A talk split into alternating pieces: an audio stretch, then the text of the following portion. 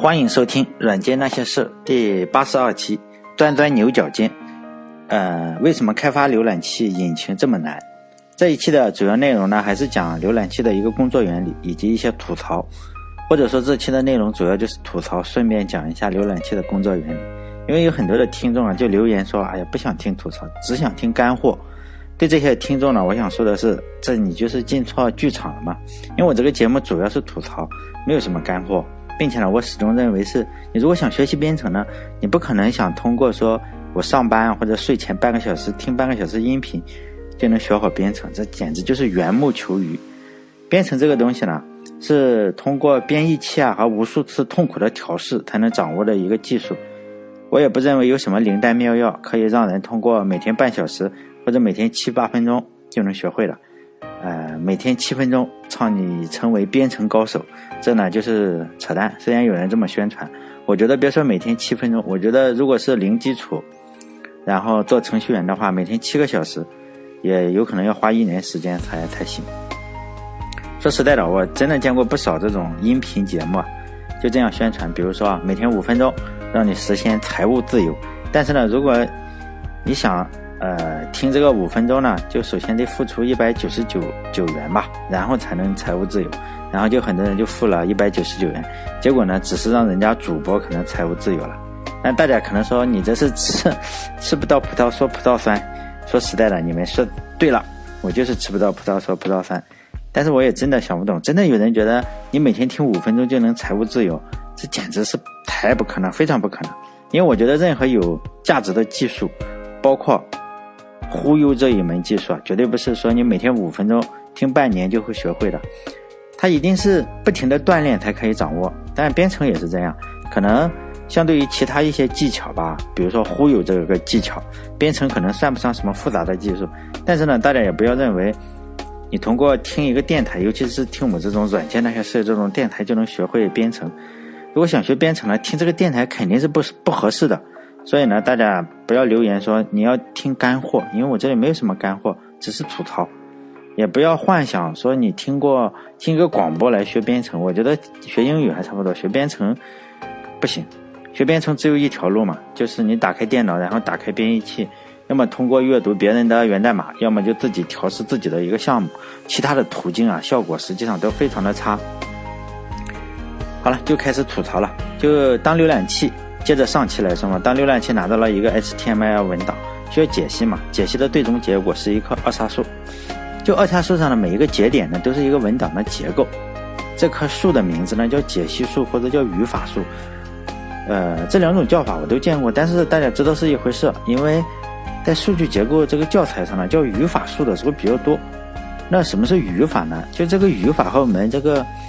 呃，英语上课的时候不是不停的讲语法呢，但是这个语法是不同的。呃，在这里我就要稍微的提一下编译原理的一些知识，而且说实在的，我们我想想也没有办法用这个通俗易懂的语言去讲编译原理的知识。而且吧，随着年龄的增长，我也慢慢的发现这样一个事情，就是如果你要讲清楚一件事情呢，或者说，呃，不是讲清楚，或者说仅仅是让我自己思考清楚一件事情，唯一的方法就是从头讲起。比如说呢，我们实际上是非常难让一个没有学过任何电路知识的人明白一个电路是怎么工作的。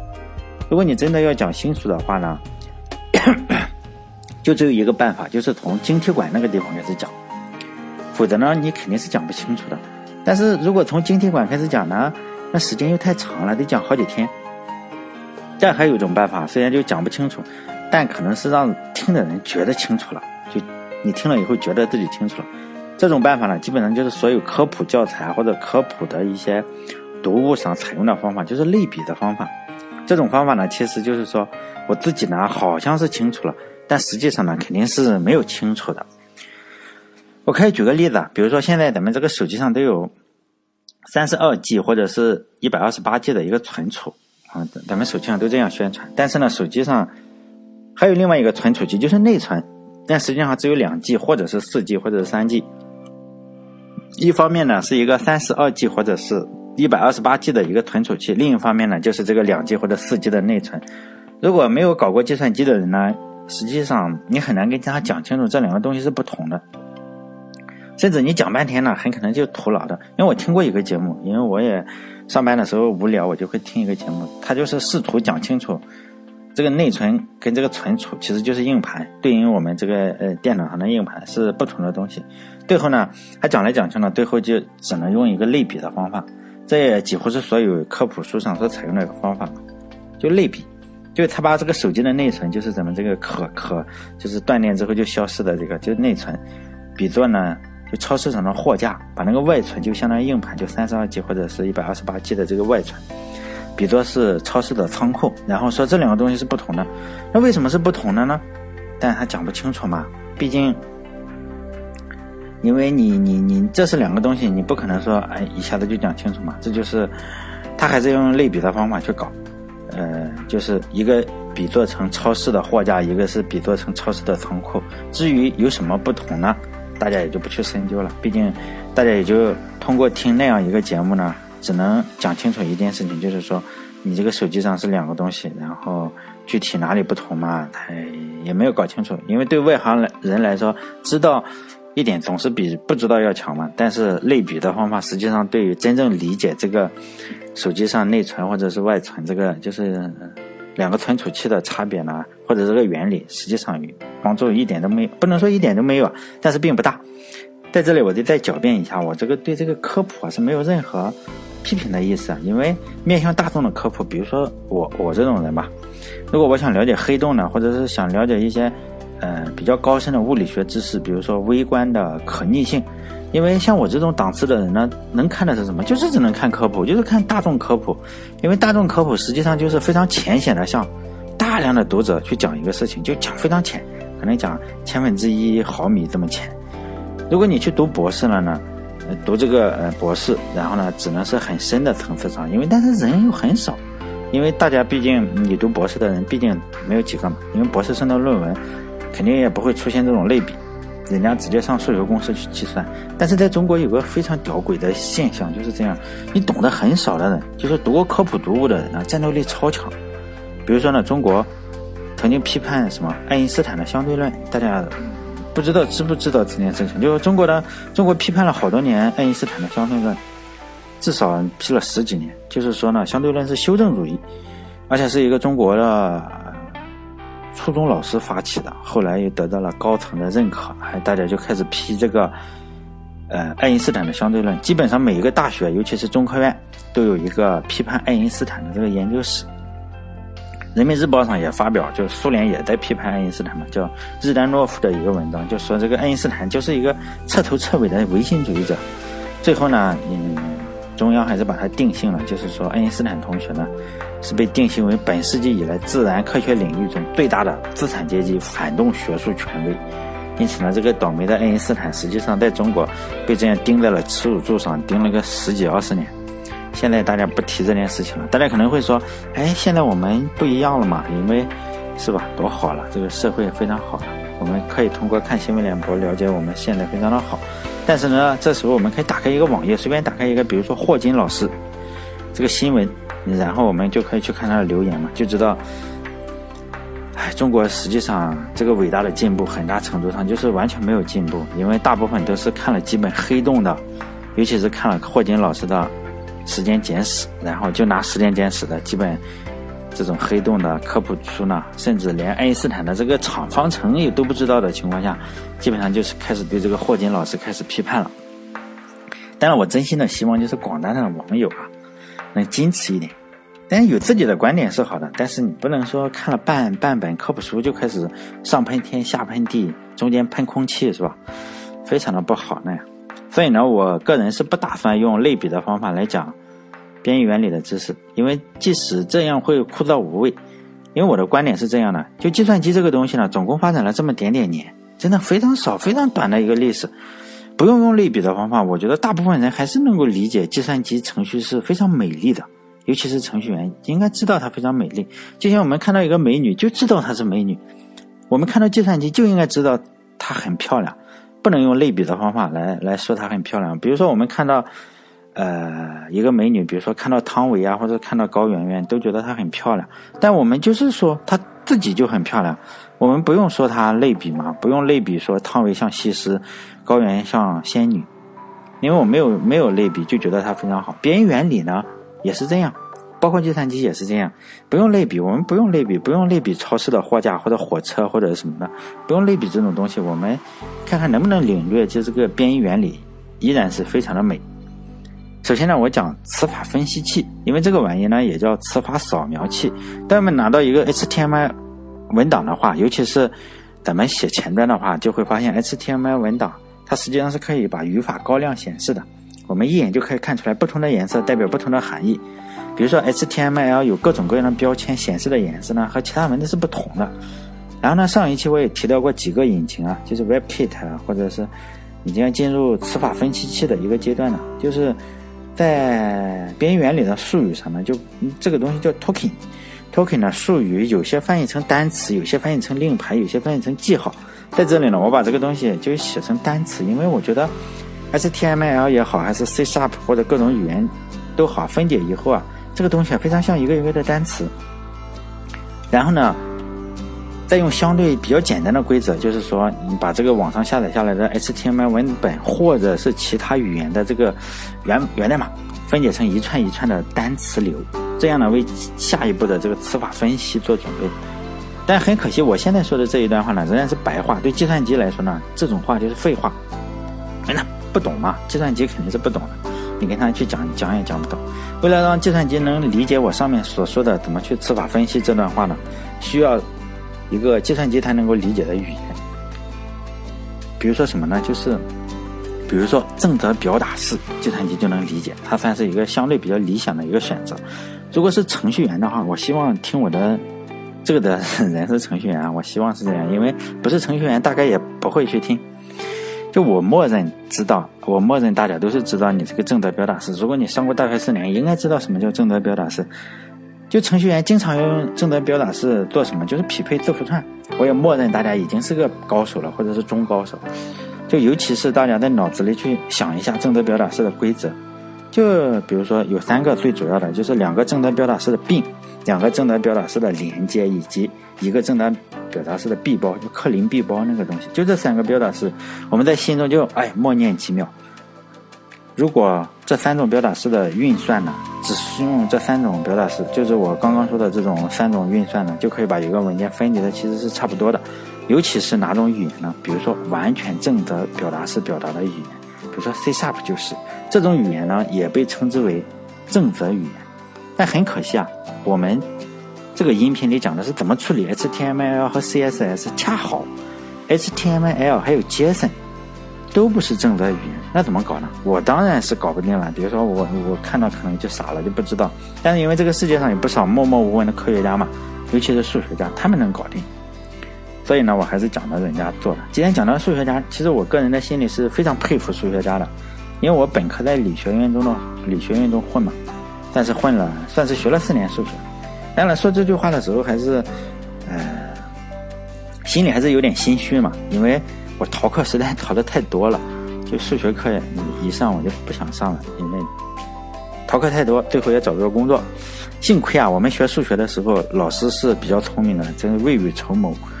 就是说呢，他们知道你这个数学系出去可能是找不到什么好工作。然后，毕竟我们天天学微分几何呀、偏微分方程或者拓扑学这种东西，你去买个菜都用不上，可能是找工作都非常困难。所以呢，我们系是允许计算机啊，你去学点。去计算机系那边去学点编程，以防你这个毕业以后就是找不到工作，给饿死了是吧？学校也有点不好意思，所以呢，我实际上是学了一些 C 加加的编程，然后呢，所以我们大部分同学就是，竟然很多都是当了程序员，就是说混口饭吃嘛，人起码能填饱肚子嘛。你你去学一个说实在的拓扑学或者偏微分方程，你都不知道干啥，比如说微分几何，不知道干啥，出来教也没人用，只能去去高科技的那种地方。但是大部分人都去不了嘛。然后呢，科学数学家实际上是跟哲学家的有一个不同的思维方式，因为哲学家呢，实际上跟诗人的思维方式也差不多，很粗犷、粗犷吧。不能叫粗犷，我这个语文也不太好。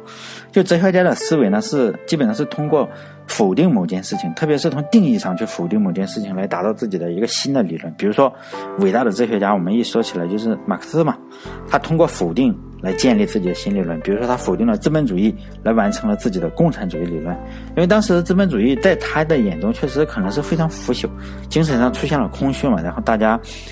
就信教嘛，各大教派也是蓬勃发展，各种教派都出现了，比如说基督教啊什么的。毕竟基督教就劝人劝人是向善的嘛，就你不要做坏事啊，不要喝酒，或者是喝酒，你毕竟喝酒之后可能会发生什么家庭暴力啊。当时马克思其实是非常不屑的，因为劝人不喝酒，你算什么东西？我要建立一个共产主义，不但不要人们喝酒，而且还不要人们吃饭了，是吧？实际上，几乎所有的共产主义国家都不同程度的发生了非常大的饥荒。大家知道这个什么意思吧？非常基本上所有的共产主义国家都发生了大饥荒，这句话是没错的。就伟大的马克思，美伟大的马克思嘛，哲学家就完成了他的计划，让人民不吃饭的目标终于达成了。但数学家其实上是另一种思维，就数学家呢，他是不会把这个东西建立在一个否定之上，因为数学家的理论实际上都是建立在等于啊、大于或者小于这非常非常确定的。呃，理论之上，他们不会说，哎，一一件事情是不等于的，因为你用不等于，实际上是很难建立起一个体系出来的。就是说呢，它是都是建立在大于、等于或者小于，就是非常确定的关系之上。就数学推导上呢，你是不能够用不等于建立起一个新理论的。因此呢，当我每当我做电台被骂了以后，我就会，或者是看历史书。然后觉得人类这个物种实际上在政治之下就做出了非常恶心事情的时候，我就会想起那么多数学家的前辈吧，他们的工作说实在的几乎没有人关心。但是呢，这又让我心中看了数学家的事情呢，我又会产生一点点敬意吧，抵消一下我这个挨骂所受到的创伤。因为我现在微信公众号基本上每天一骂是不成问题的。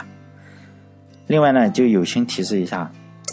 就是有人在微信公众号后台骂我的时候，他可能觉得，哎，你这个就是白白挨骂嘛，我随便骂。实际上，我都把这个截图啊，骂我的截图都发到我这个 QQ 群里去了。就是因为有软件那些事，我建了一个 QQ 群嘛，有两百人吧，但大概可能关注的起码有二十人嘛。所以呢，我并不是白白挨骂，我你只要骂了，我就会截图过去。所以呢，我还是提醒一下。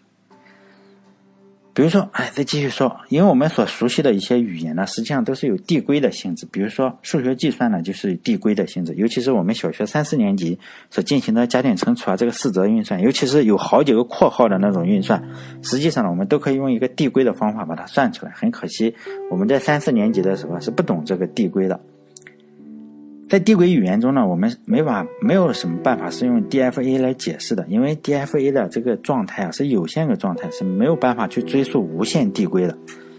比如说呢，我们在写网页的时候，你可以在一个列表里再包含另一个列表，另一个列表里又包含另一个列表。理论上，你只要足够的闲，闲的蛋疼，你可以无限的包含下去。这个时候，正如我前面所说的，你使用正德表达式，还有正德语言或者是 DFA 工具呢，都是搞不定这个状态。幸亏呢，就是说数学家嘛，搞出来了另一个语言，它的名字哎，不能叫种语言嘛，它应该叫做翻译成中文叫上下文无关语言，英文的名字叫做 context-free grammar。依靠这个工具呢，我们才可以愉快的去看上网看网页。当然了，绝大部分的网友实际上根本不用关心什么叫做 context-free grammar 这么个东西。这也正是科学的神奇之处啊！就像是我们不用懂空调的原理，我们只需按按遥控器，直到它制冷就可以了。就开源的伟大之处呢，就在于并不是所有的东西你都要从零开始，因为已经有了各种各样的解析器。毕竟你创建一个解析器并不容易，尤其是能创建一个兼顾效率或者精确的解析器，就又精确、效率又高的解析器更是难上加难。WebKit 呢？对，这里我我有人指出我一个错误，就是说 Google 已经把 WebKit 改名字了，叫 Blink 这个我是知道的，但是。它毕竟只是改了名字，可能对 WebKit 增加了一些东西啊。基本上，呃，我还是叫它 WebKit 吧，因为叫习惯了嘛。因为现在我知道它那个 Chrome 那个东西叫 Blink，嗯，但是它还是基于 WebKit 嘛。就 Web，嗯，就再说 Blink 或者 WebKit，实际上是说一回事哈。嗯，我只是，嗯，毕竟它只是名字改了嘛，可能内容发生了一些变化，但是不会说发生质的变化。毕竟它原先它继承的 WebKit，WebKit 呢，使用了两种非常著名的解析器和生成器。第一个叫做 Flex，它是用来创建词法分析器的；还有一个叫 Python，它是用来创建解释器的。它们还有其他的名字，比如叫 Lex 或者是 YACC，就是 Yet Another Com 什么东西吧，应该是 YACC。不过呢，大家实际上是很少用到这两个东西，除非你真正的去做浏览器啊，或者是编译器。Flex 呢，它处理就是包括编辑正则表达式啊、定义的一些文件。Python 呢，则是处理就是 BNF 格式的一些语法的规则。接下来呢，我就说这个 HTML 这个解析器，很可惜的是啊，常规的解析器是不能解析 HTML。为什么能？这么说呢？因为是虽然我们看起来 HTML 和 XML 是差不多的。因为解析 XML 这个解析器是非常多的，我们在网上可以看到非常多。但为什么解析 HTML 的解释器就是非常少，叫了若成星吧？因为呢是 XML 是一种非常严格的语言，就是 HTML 的是一种非常宽容的语言。简单的来说呢，你这个 XML 是不允许有一点错误的，HTML 则是差不多就行。HTML 可以你随便写写，比如说。你可以省略一些标记啊，或者是省略开始或者结束的标记。反正 HTML 这个语言啊，这个标记语言简直就是世界上最宽容的语言，写错了问题都不大。你只要能显示出来，就是前段的同学可能知道这里怎么严格的写，但他也不去正常的写，因为这个东西有错误的话，HTML 解析器呢是容忍错误的。你不能说一个错误呢，浏览器就给崩溃了，一个错误导致崩溃，因为，嗯。这种大部分编程语言都是这样，你只要有错误，它就给你闪退。比如说你 C 语言或者 Java，你你写错一点点就挂了。呃，包括 Python 啊、Ruby 都是这样，很很小的一个错误呢，你这个软件没法运行。但是 HTML 不一样。因为 HTML 这种网页啊，各种各样水平程序员写的，你不知道网页里的错误实际上是五花八门。如果你一个错误就让浏览器崩溃，那就大家根本就不用上网了，你这个根本没法运行，因为每个人写的肯定有错误。所以呢，这就是 HTML 的难点所在，就得错误非常多，你要和错误并存。稍微总结一下，就是说为什么开发一个浏览器这么难呢？哈，基本上第一点就是。它是一个非常宽容的一个本质，HTML 非常宽容。我们这些程序员非常感谢，真的要非常感谢这么多人默默付出，才让我们这些，尤其像我这样的程序员写的一些垃圾代码、垃圾 HTML 代码能够展示出来。即使我们写的 HTML 像坨屎，但是浏览器也默默的帮我们来处理成我们想要的样子。第二个是浏览器能处理非常久远的一些网页，比如说很多无效的 HTML 标签啊。他知道什么时候该忽略掉，尤其是浏览器大战的时候，各家浏览器都搞创新嘛，每家都有一些独特的创新，都可以显示在自己的浏览器上，而且这些创新呢，尽量不让显示在竞争对手的浏览器上。就这样，就是说，人类这个物种呢，有时候想想很恶心的，就是给人家挖坑。第三个解释的时候，实际上 HTML 解释不停的反复，为什么这么说？比如说。呃，举个例子来说吧，HTML 中，如果你有写入的一个选项，这个时候呢，其实上你不停的在键盘在不停的输入啊，这个浏览器实际上它不停的反复的解析，你每写入一点，它解析一点，这其实是个非常棘手的问题，因为它不像是你这样一下运行，就是你我每天都这样随便输入一点进去，网页上也会更新。这三个难点难点啊，都是表面上能看出来的，具体还有什么更多的难点呢？说实在的。也可能只有就是开发这个搜索引擎，不是搜索引擎，就是，呃，开发 Web 引擎的这些程序员能够提供体会了。就现在，因为已经是 HTML 五这个年代嘛，HTML 五这个规范的，就是规范已经详细的描述了这个解析的算法。就是它的解析的算法呢，主要分两个阶段。第一个阶段呢，就是叫做标记化阶段；第二个阶段呢，叫构建数的阶段。如果大家有兴趣的话，可以 Google Google 打开 Google 这个搜索引擎，然后输这个 HTML5 parsing，就可以找到链接。第第二个还是第三个？第一个不是，就可以找到这个链接，或者是你输这个在百度搜索引擎里输 HTML，然后找个相关的培训班，交钱后，然后去问问老师这个解析器的算法是什么。这一点我还真的不得不服百度。我试图搜这两个东西啊，然后我搜了一下 HTML，然后这个 Google 一下就搜到了，然后百度呢一下搜给我四五个这个网站的开发班的培训广告，这一点其实百度还是挺人性的。如果大家不想搜索的话，可以关注我这个微信公众号，叫做“软件那些事”，因为我把这个链接放在了这个 HTML5 Parsing 这个链接放在了这里。如果大家读读的话，还是比较有趣。我简要的说一下这个链接的一些大体思路，但还是建议大家去读读。读读那个文章，他们就讲了，毕竟还算有趣，而且单词量并不大。记住文章的单词量普遍都不是特别大，这一点我还让我这个英语渣呀就感觉到还是比较幸福。抱着一本电子字典就能够读懂。就第一个阶段呢，我简要的说一下，第一个阶段呢就是标记化阶段，就输入内容，然后也就是 HTML 文件，然后解析成非常多的 HTML 的关键字，就是标记。这些标记啊，包括它这个初始标记，就是 HTML 两个两个尖括号括起来，还有结束结束的标记，就是一个反斜杠。哎，大家知道，还有属性的一些名称以及属性的值，这些阶段呢都是在第一个阶段完成的。第二个阶段呢就是构建数的过程，这个就是说用第一个阶段生成的那些东西啊，就传递给这个构造器，然后就反复执行，直到第一个阶段所有的标记都完成了，这就是个循环的过程。最后呢。最后生成一棵这个解析树，就 HTML 的解析树。这个流程呢，我把这个解析图放在那里。这个解析图实际上就是我上面那个链接，就 W3C 那个链接里。如果有人读原文的话，根本就不用看这个图。实际上这个图解释的很清楚，就这个图就解释了整个的过程，HTML 的一个解析流程。我们可以看，它就是一个循环。好了，这期就到这里，因为时间又差不多了。下一期可能还是钻牛角尖去讲这个 HTML 的这个东西，就是讲浏览器。再见。